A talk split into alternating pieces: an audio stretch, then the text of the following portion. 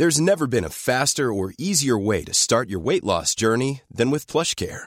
PlushCare accepts most insurance plans and gives you online access to board-certified physicians who can prescribe FDA-approved weight loss medications like Wigovi and Zepbound for those who qualify. Take charge of your health and speak with a board-certified physician about a weight loss plan that's right for you. Get started today at plushcare.com slash weight loss. That's plushcare.com slash weight loss. plushcare.com slash weight loss. Escuchas, escuchas un podcast de Dixo. Escuchas Fuera de la caja con Macario Esquetino. Por Dixo, Dixo, la productora de podcast más importante en habla hispana. Bienvenidos, esto es Fuera de la Caja. Regresamos a platicar con usted en el inicio de 2019, una vez transcurrido en toda su longitud el puente Guadalupe Reyes, que ahora sí aprovechamos completito eh, y nos permite, bueno, regresar. Eh, a pesar de todo, con ánimo, este 2019 esperamos que sea un gran año para usted, su familia, las personas que usted quiere. Eh, le puedo adelantar desde hoy que no va a estar fácil, ya lo sabe usted, pero siempre conviene eh, recordarlo y que alguien más nos lo diga porque pues eso nos confirma mm, lo que pensamos. Y acuérdese que cuando confirmamos lo que creemos somos más felices, así que bueno, pues en principio le confirmo 2019 no va a ser un año sencillo. Esto no significa que nos vaya mal, eh, no a todos y no de la misma manera, pero va a ser más complicado que otros que hemos conocido, no es un tema exclusivo de México, eh, lo puede usted ver en otras partes del mundo, políticamente todo Occidente está hecho unas bolas espantosas eh, y en materia económica también empieza a haber complicaciones en, en, todo el mundo. Estados Unidos cerró el año con mercados débiles que detrás tienen ya señales claras de que la economía pues empieza a, a atorarse y pues las estimaciones que yo he visto, la mayoría de los analistas cree que habría una recesión en Estados Unidos hacia 2020, eh, pero cada vez hay más personas que eh, creen que esto puede ocurrir durante 2019. Eh, recuerde usted que las recesiones son fenómenos normales, las economías funcionan de manera cíclica, eh, son ciclos que no son de la misma periodicidad, a veces son más rápidos, a veces más largos. Eh, rara vez un eh, ciclo en Estados Unidos ha durado 10 años. El, el caso más reciente es el de 91-2001, esta recesión que le permitió a Bill Clinton ganar la presidencia en 92 y que le acompañó el ciclo de expansión durante pues, sus dos gobiernos y todavía la arranque de, del tiempo del señor eh, George Bush eh, hijo. Eh, y después vino la recesión 2001-2003, que fue tan significativa para México, porque fue la que más nos golpeó en materia de industria maquiladora y de exportación, y porque coincidió con el ingreso de China a la Organización Mundial de Comercio. A partir de ese momento, el crecimiento en México se redujo y se mantuvo desde entonces hasta ahora en prácticamente dos y medio, 3% anual, eh, porque bueno, pues nuestro gran mercado, los Estados Unidos, eh, fue ocupado por eh, China, aprovechando esa recesión de 2001-2003. Pero, insisto, son fenómenos frecuentes, normales, y puede ocurrir 2019 o 2020 una nueva recesión en Estados Unidos que implicaría menor crecimiento o incluso una contracción en, en México. Eso ya lo iremos viendo. sin embargo, más allá de lo que está pasando en todo el mundo en materia política y económica, nosotros tenemos nuestras propias dinámicas.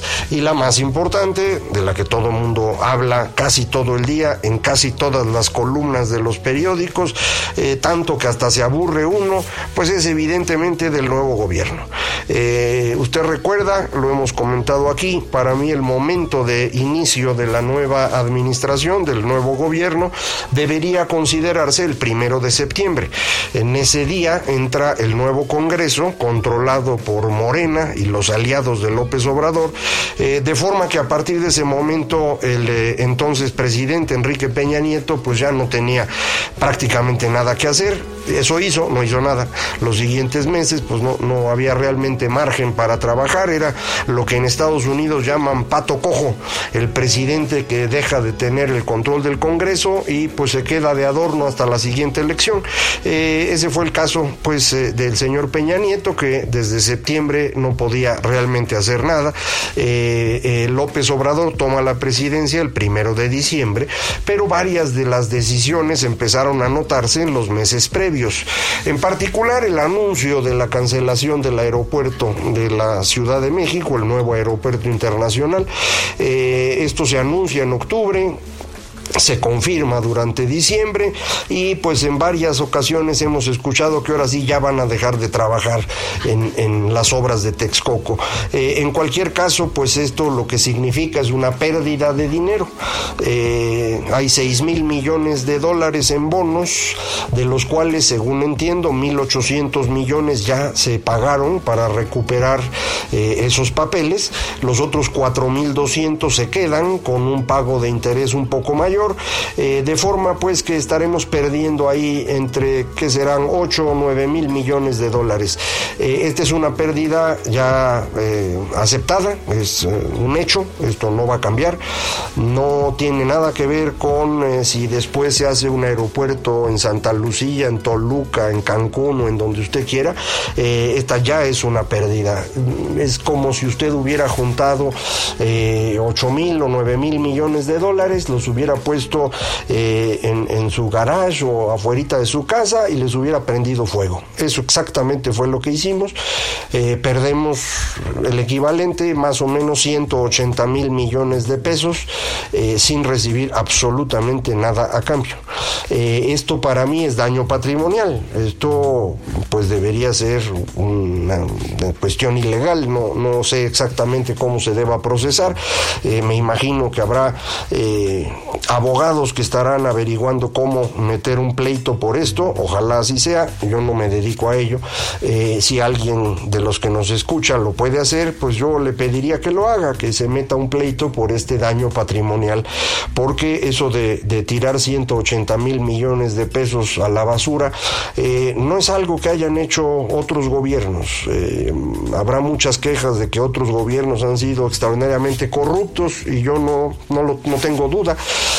Eh, pero este no sé si va a ser corrupto o no, de momento es profundamente incompetente. Eh, perder 180 mil millones de pesos así, pues no tiene otra explicación.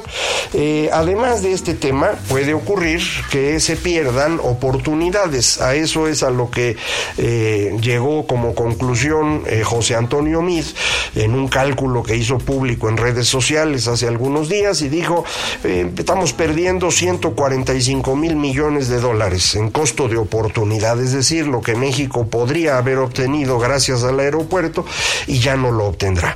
Eh, esto se refiere a turismo, se refiere a flujos comerciales, a inversión, a todas las cosas que ocurren alrededor de un gran aeropuerto. Si usted quiere ver eh, qué significa esto en, en tiempo real, voltee a ver el nuevo aeropuerto en Estambul, que acaba de abrirse hace unos meses y que ha significado ya un negocio importante para Turquía porque Estambul se empieza a utilizar como hub, eh, es decir, el puerto en el que se conectan Europa y Oriente. En los viajes a la India o a China o a Indonesia o Myanmar o cualquier país de aquel lado, eh, desde Europa es más fácil hacerlo a través de, Estambul y Estambul acaba de hacer un aeropuerto grandote, bonito, eficiente y está haciendo negocio.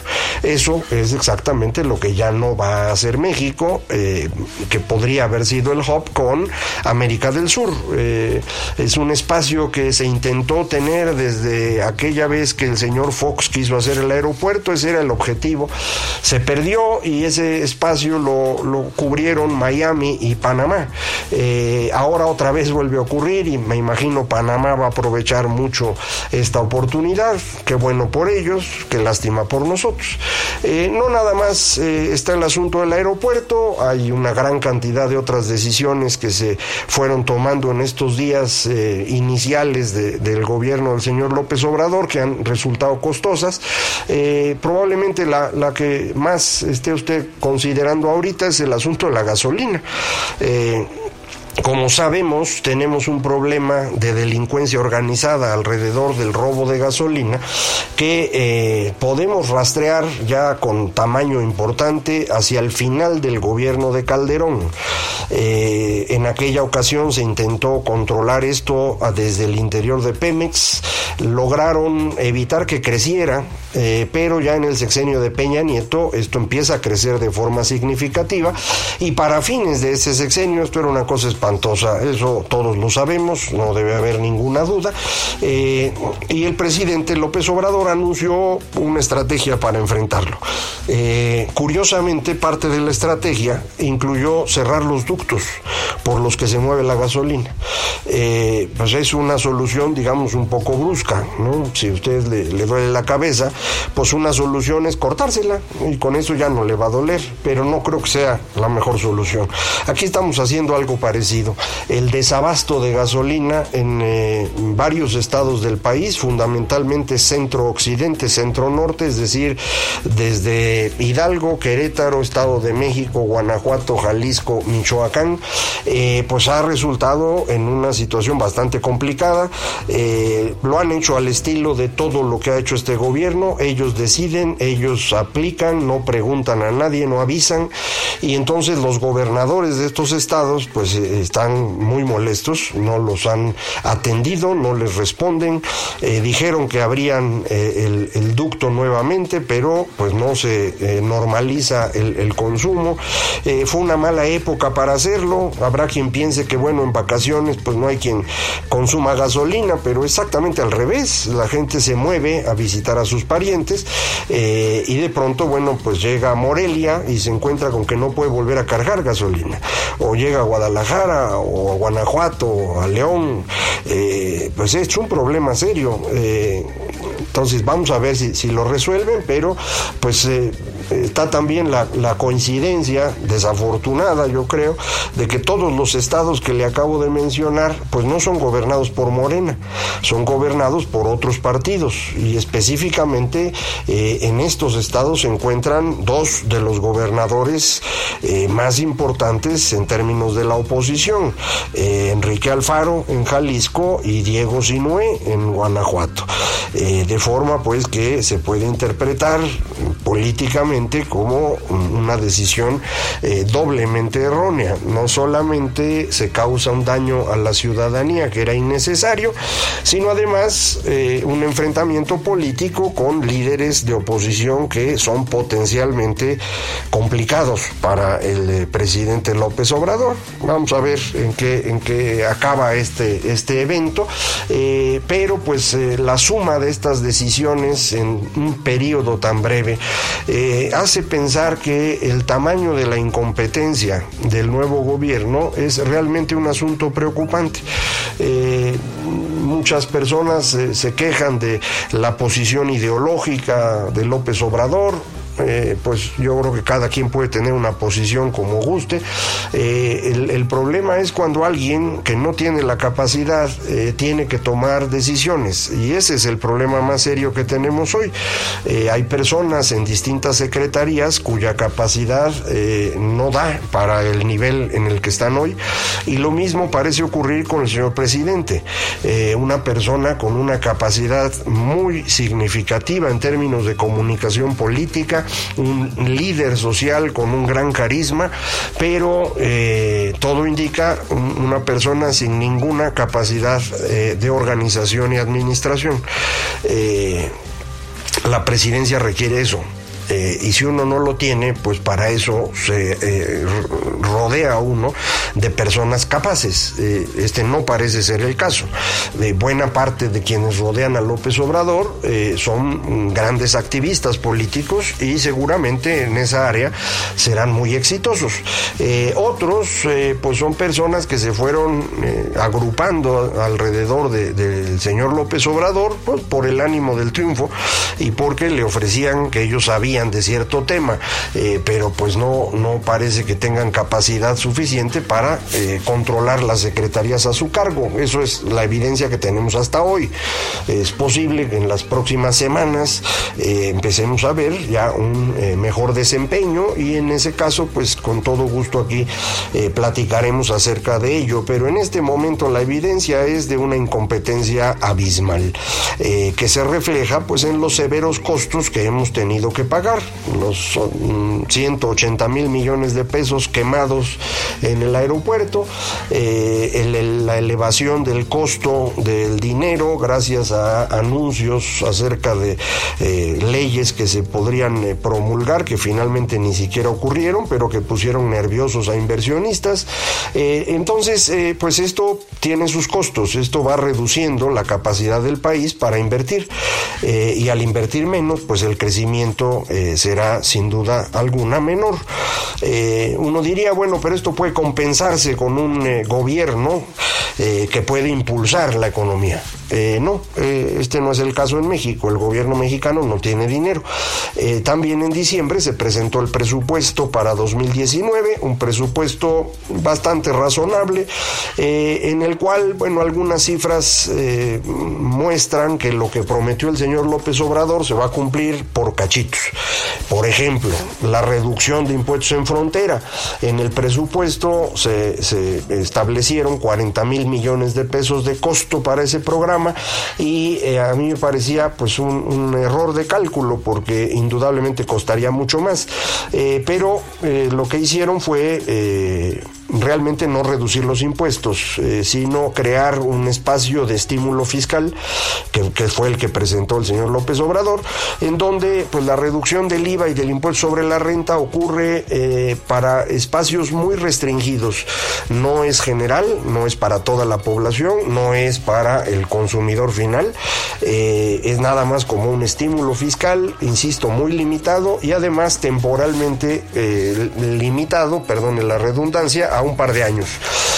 De esa forma, bueno, pues ya salieron bien las cuentas y qué, bueno que así es. Yo hubiera preferido que no hubiera estímulo, ya lo hemos comentado en alguna ocasión, pero pues si lo va a ver y está controlado de esa manera, me parece, me parece muy bien. Pero esto significa que ya no cumplió el señor López Obrador lo que había dicho. Y lo mismo ocurre con eh, becas, subsidios y demás, en donde en el presupuesto se establecen cantidades eh, pequeñas. Y esto es por que pues no van a arrancar los programas en toda la magnitud que habían comentado, lo harán poco a poco. Eso, insisto, es también una buena noticia, es preferible que sea así, pero eh, pues para los seguidores del Obrador pues no se va a cumplir mucho de lo que les prometieron.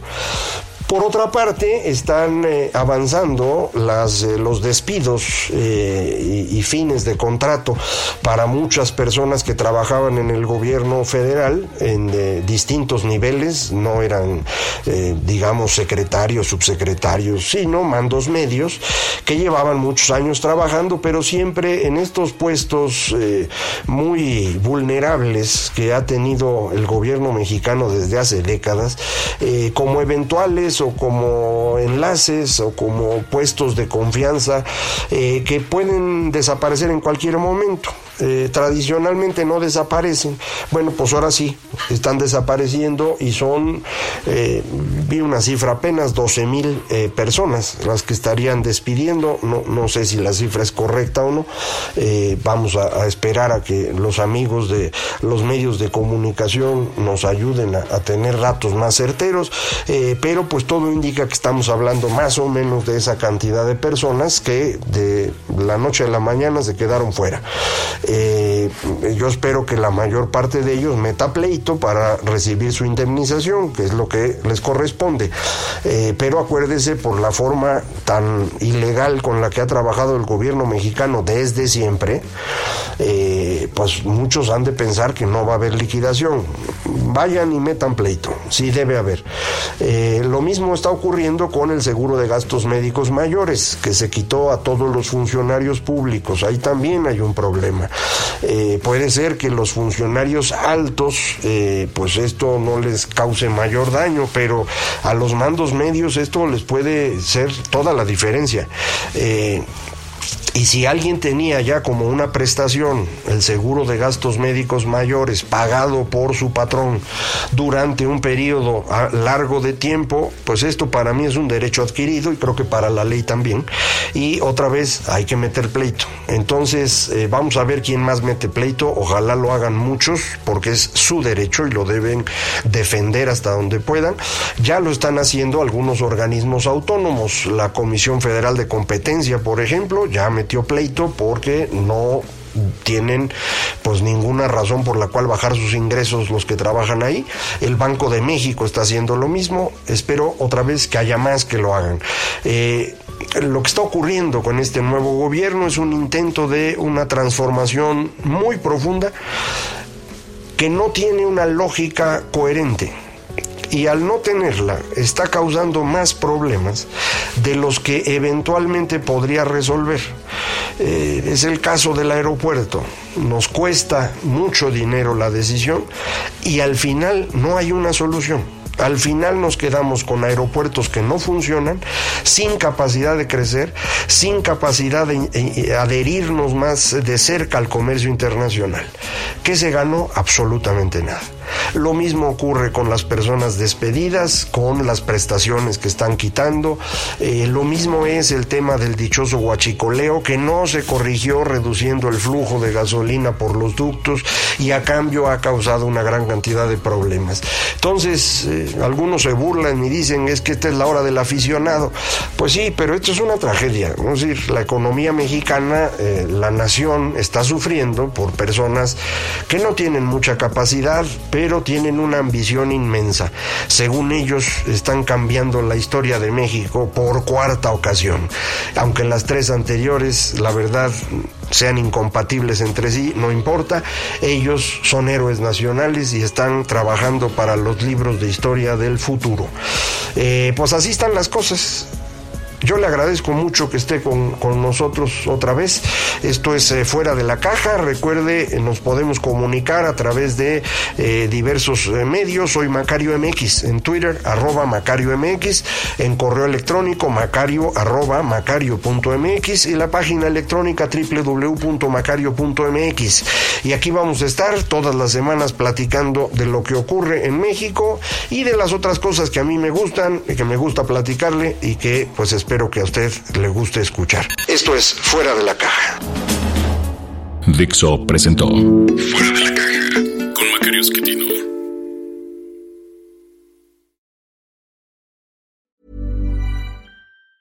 Hey, it's Danny Pellegrino from Everything Iconic. Ready to upgrade your style game without blowing your budget? Check out Quince. They've got all the good stuff shirts and polos, activewear, and fine leather goods all at 50 to 80% less than other high-end brands. And the best part? They're all about safe, ethical, and responsible manufacturing. Get that luxury vibe without the luxury price tag. Hit up quince.com slash upgrade for free shipping and 365-day returns on your next order. That's quince.com slash upgrade.